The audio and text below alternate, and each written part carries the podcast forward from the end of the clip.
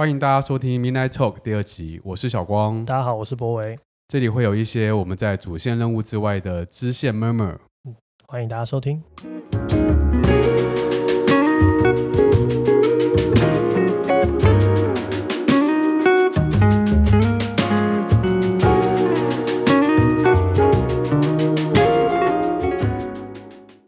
好，欢迎收听今天的节目。Hello。对啊，因为是一个。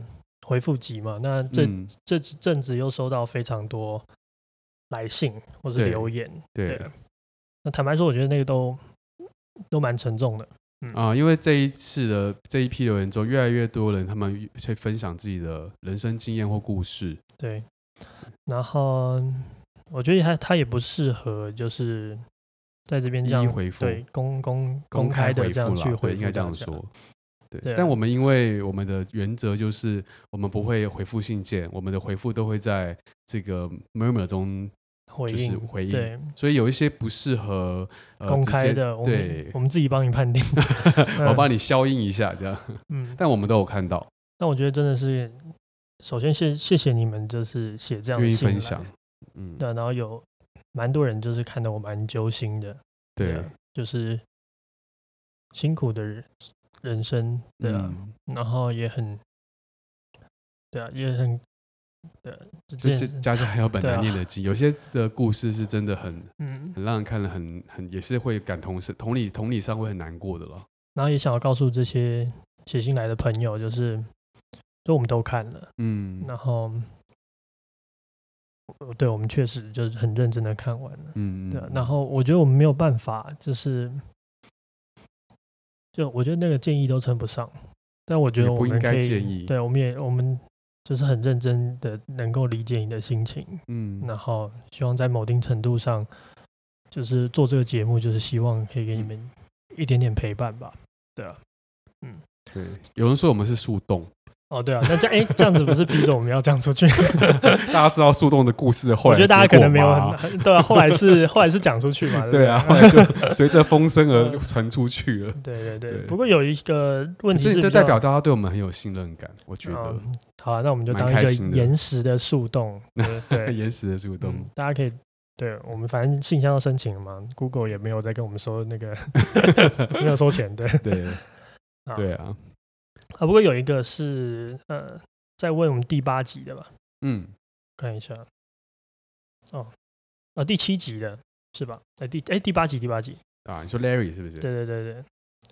啊，他说跟过去好好告别，那他想要理解为什么要跟过去好好告别。嗯嗯，他说呃，像是放下学生身份，一定要放下学生身份，或者是把学生才能做一个，就回忆要封存起来，才能迈迈入下一个阶段嘛。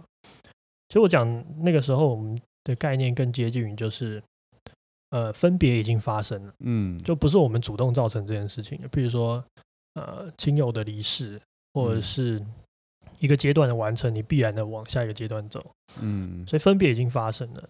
所以好好告别这件事情，在于就是，这是唯一我们能主动做的事情，嗯，就是说再见这件事情，是我们唯一能够主动做的事情，嗯，所以。所以我觉得好好说再见，有点像是你面对无法呃改变的事实，嗯，帮你自己或是帮你的人生，在这个刹那做一个很好的转身吧。就是我觉得有时候它更像是一种仪式，就告别是一种仪式，因为告别可能比如说往生往离开的人也听不见，嗯，或是对你来说那段岁月也不具有任何，就是他也不会有人真的听见什么。所以，他其实是坐在你自己身上的一种仪式。对啊，我当初理解也是这样，就是有一种道别是对外面的人说道别，有一种道别是跟你里面的自己说。对，所以我觉得更多的是跟自己说吧。嗯，对啊，没错。那第八集这点问题呢？哦，还有一个是需要结束一切才有意义。嗯，我的我的想法是这样，就是呃，如果如果时间是永恒的话，你先说一下他的那个嗯问题的来源。对，他提到说，就是呃，他提了蛮长一段的，就是他他呃的说法是，他想了解说，是不是活在当下这件事情，就是是你这一段我们所要表，就我们需要结束一切才有意义，是不是想要表达活在当下这件事？嗯，我觉我觉得更多是在讲说，我觉得确实活在当下是一件好事，嗯，就是，但是我想要讲的是，如果我们拥有无限的时间，哦、我们拥有无数个明天，嗯，那接下来我们势必要面临到的问题就是，就为什么是现在？就 Why now？嗯，因为呃，所有事情都不急着发生，也不需要马上发生，嗯，那我觉得你就好像没有一个点可以告诉自己说。这个 moment 应该要做这个行动，因为所有东西都有无限的延伸。嗯，对，所以结束有点像是一种一种逼迫吧。就你知道你你知道答案，所以你才得要去创造意义吗？呃，应该说，因为因为所有东西都会最终都会消亡。嗯，所以你必须要赶在它消亡之前做一些事情。哦，那这个 moment 就是去做这件事情才会有。急迫性才会有做这件事情在这个当下存在意义的可能。嗯嗯嗯，嗯，嗯，对，我觉得我们更多是想要讲这个。嗯，对。当然，我觉得活在当下也是一种，因为因为上次我们聊到这个点，我觉得很好玩，就是呃，活在当下有时候会让我们误以为说，就所谓无妄念嘛，就是不要去对未来有奢望，对过去有有有奢望、有留念，就是当下一心一意，这是在佛学中很喜欢讲的一种情境。嗯，但其实对未来有奢望，对过去有留念。它也在你的生命中也是有意义的啊！对，我我还是很喜欢留恋过去跟期待未来。对，所以它不是不呃，活在当下只是一种选择，其中一种选择而已。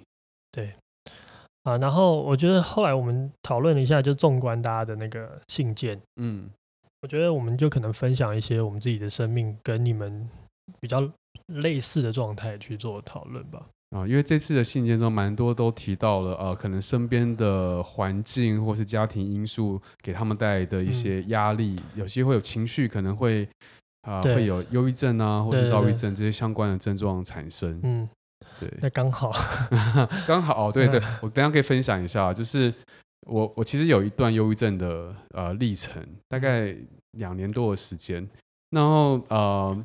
那最最开始起初的原因是因为就是身边有人过世，嗯，然后因为我平常其实看起来或者我自己也这样觉得，我是个乐观跟正向的人，笑脸迎人。对，我其实从来没有想过我会忧郁症，真的是打从就是心底没有想过这件事。然后，嗯、呃，我加上我妈妈是因为是辅导老师，所以我小时候读过非常多就是这种相关的文章。对，那我也不觉得这件事情跟我会有一天会降临在我身上。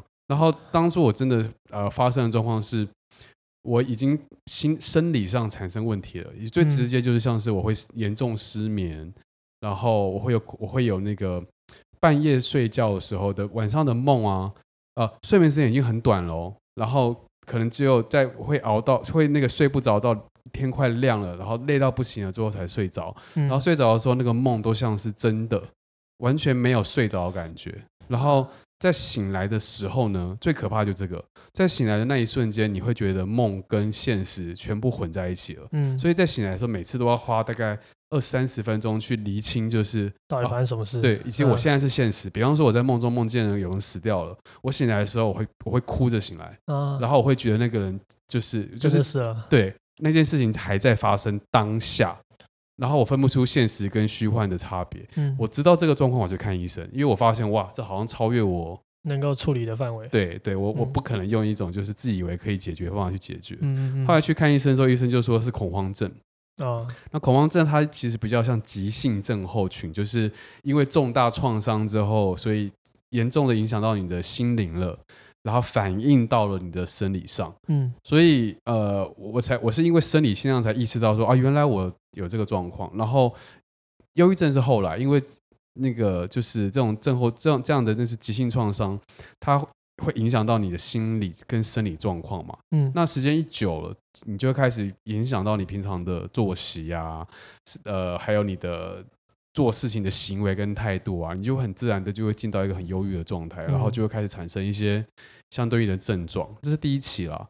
后来因为我有持续看医生嘛，然后呃有定期吃药，到了后半段的阶段比较多的时候是用药物开始在控制我的呃身心灵状况。可是就进到了第二阶段最痛苦的事情，是我觉得所有忧郁症患者应该都最有共鸣，就是你可能心里面都觉得你希望自己可以更好。可是你却被药物控制了。因为你不吃药，你就会担心自己又不够，不能再好，会复发，担心症状复发。但你其实吃吃药并不开心，因为它某种程度上是一种很强迫的外力，就是比方说，好，你吃了你就可以好好睡，不会做梦了。可是同时你也知道那个东西并没有解决，你只要一不吃，它又会回到那个状况，嗯就开始产生一种恐惧感。所以我其实啊，我自己觉得啊，我那我我大概中间经历两年多的时间，然后。前面几个月是最严重的那个发生的期，但后面大概有一年半的时间都是在试着要脱离脱离药物控制。那后，那也也也算运气很好，就是后来慢慢的就回归正轨了。然后，我就有几个关键可以跟大家分享一下。我后来发现，就是第一件事情是，我们要很清楚认知到，呃，生理的现象是因为心灵造成的，所以你不能去怪罪你的生理所。反映出来的状态，然后呃，要试着跟你自己，你在这个时候，其实你要先试着跟自己的心里面的那个自己相处。第二件事情是，我觉得换环境非常非常重要。哦，对，我那时候就选择换环境，孟母三迁。对啊，哎，换环境差很多哎，一换之后真的是。慢慢就换去哪一个这种环境啊？住的住的地方啊，换住的地方。对，我整个换住的地方，然后整个生活搬一个小家这样子，搬小搬一个小家，搬家就搬家了。没有，就是为了可能要离开环境，所以就做一次 这样的事。嗯，对。然后作息改变，然后开始运动啊，然后就是其实读书创作通通都有。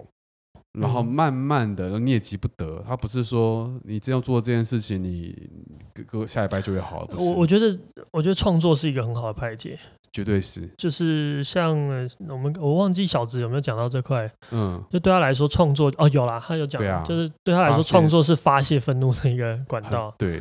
然后我我觉得。对啊，就是创作本身有一种魔力吧，它好像可以把你东西、把身体的一些东西排出去。嗯，对啊，然后你就可以比较释然一点。嗯，对啊，所以也许这也是一个好的找到属于自己的创作方式。我觉得啊，嗯嗯，因为有些人会觉得说啊，我不知道怎么创作。哦，对了，也是。对，可是有时候就把字写下来。对对对，我觉得我觉得最简单，然后有时有有可能是写日记嘛，或者是什么的。嗯。或是买一本一年生来着色，不要那边卖置入哦。啊，然后我觉得还有一部分人的信件问题比较像是一种迷惑或彷徨吧，可能年纪比较年轻的朋友，对啊，嗯，那我觉得我这边可以分享就比较像是，其实我其实做第二季跟这件事情真的很有关系，就是我们之后的第二季我们会希望可以多找一些人聊聊，嗯嗯嗯。就我我那个公布题目了，对对对，我我知道，就是我们的世界何以至此嘛？对，这其实是一个超级过分的大问 在，就是应该不会，就是大家不要期待听完第二季可以回答这个问题。嗯，可其实这就是我心里的一个渴望吧，就是呃，我以前在就当兵结束之前那一段，就是非常迷茫的时期。嗯，对啊，你就是永远没办法确定自己到底是什么状态，为什么要为何而生，就是存在主义危机很严重的状况。嗯嗯那后来就对我来说，它就是一个很巨大的索求，向外索求，索求什么？就索求这个世界的运作的方式和这个世界的道理。嗯，但索求不一定都会得到你要的，有时候反而把你推得更远。对，但是我觉得，这我还是这还是我一个非常有动力的一个的欲望。嗯，就关于这个世界，然后我们怎么置身于此？嗯，也许我们可以慢慢从中拼凑一些。答案出来，嗯，但当然我也不能保证了。对，我自己分享一下，我其实有时候觉得，我一直都蛮高兴自己会想要追求这些事情，答案这件事，因为追不到也是包含在内了。但就是它有点像我的动力来源呢，就是对，我觉得某定程度来说，大家都是这样子的人，嗯，对，然后我们需要用这样的方式，呃。获得安全感，嗯，嗯，因为我人类就是这样，就是人类就是为什么为什么天会打雷，然后找原因找，找，找原因啊，一开始就说因为神明生气了，嗯。啊，所以把谷物或者是鸡鸭宰杀奉上去，天就不会打雷，嗯，然后后来发现不是，嗯，就是我们透过了解的世界得到安全感，我觉得这也是一个很重要的方式吧，对啊，对啊，所以说不要害怕找不到答案。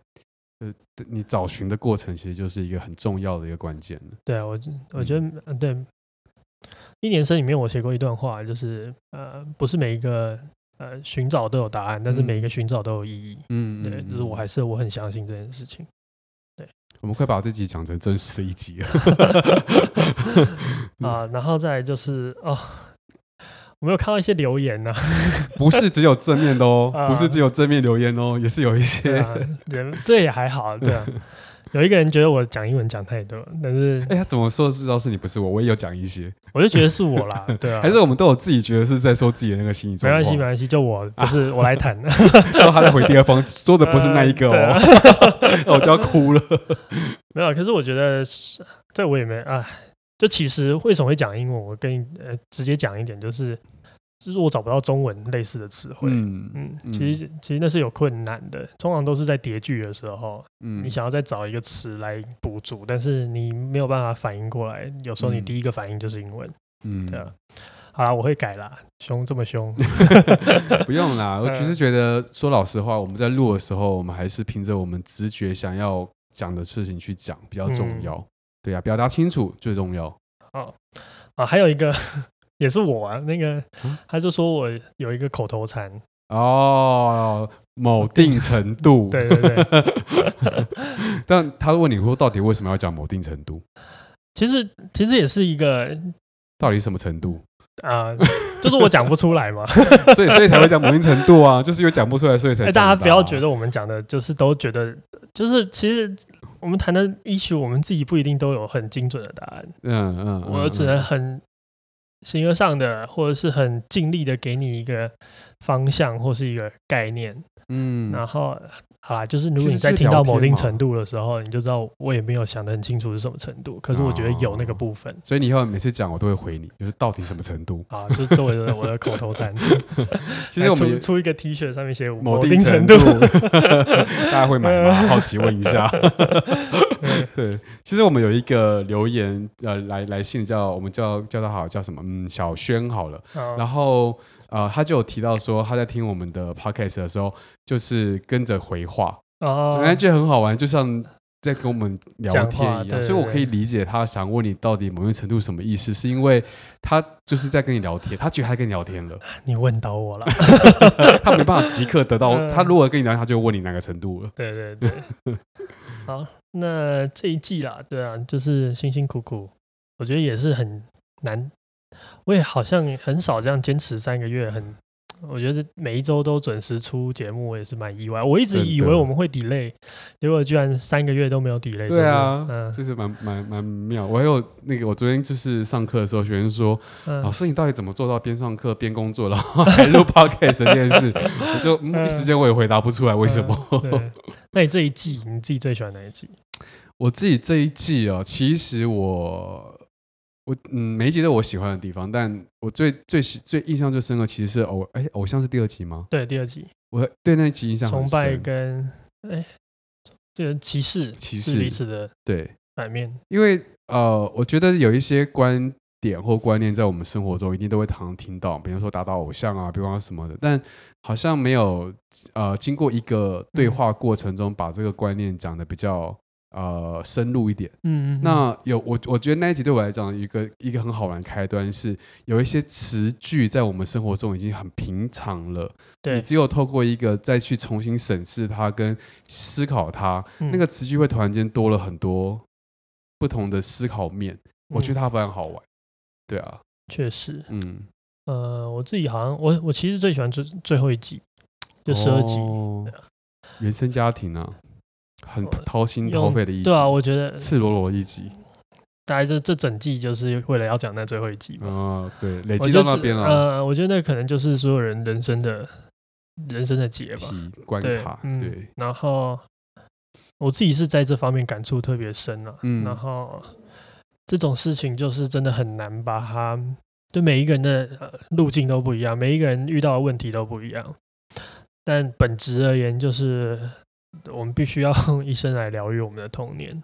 哎、欸，我最近在看一个影集，叫《Dear White People》，它是一个讲一个一个呃讲一个精英的学校里面的就是一群黑人，然后女主角是在录就是广播节目的。OK 上对，嗯，她她就是学校园广播，然后她的透过那个那个广播不断在讲种族跟就是环境的问题，其实跟我们在做的事情是一样的，就是她不断的在审视自己原生的状态所带来的各种嗯呃问题，以及他做这件事情之后。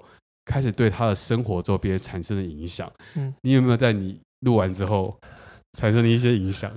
其实我的我的那个影响是，就是我现在如果遇到有朋友，然后有听我们的 podcast，、嗯、然后他跟我说：“哎、欸，我有听你的 podcast 哦。”我都觉得干好像 裸体一样。对啊，就我在里面我讲了所有我人生的。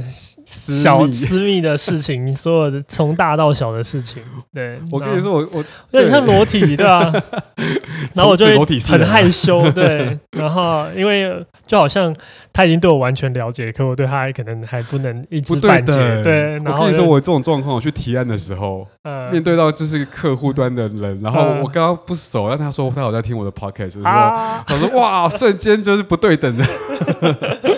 嗯，不过还是谢谢大家听啦，对啊，但是我可能没有办法在那个当下跟你讨论什么，因为我的害羞已经充斥我 全部的情绪了。但我自己反而是因为这样，我我我在节目中也有说到嘛，我很像在透过这个节目对我的一些以前的一些。呃，做一个告解，然后老实说，我觉得我变得比较有自信，所以我在演讲的时候的口条变得比以前顺非常多。哦，恭喜你！哦，对，恭喜我，透过这边咨商这样。对，啊，所以今天这个小集，反正我我也讲一下吧，就是我们现在也开始做第二季的准备。对，对，然后如果一切顺利的话，我们就会准时开展。对啊，不敢说什么时候，对不对？对，不太敢。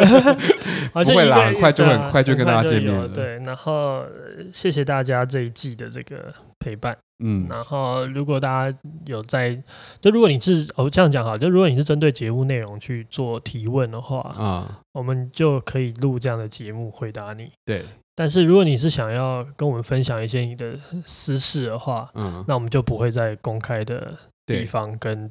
来来回应，对对，我觉得先把这个规则讲清楚，对对，对，那也很感谢大家的支持，对，谢谢大家，对，那今天就先这样子喽，Good night，讲英文了，晚安，晚安。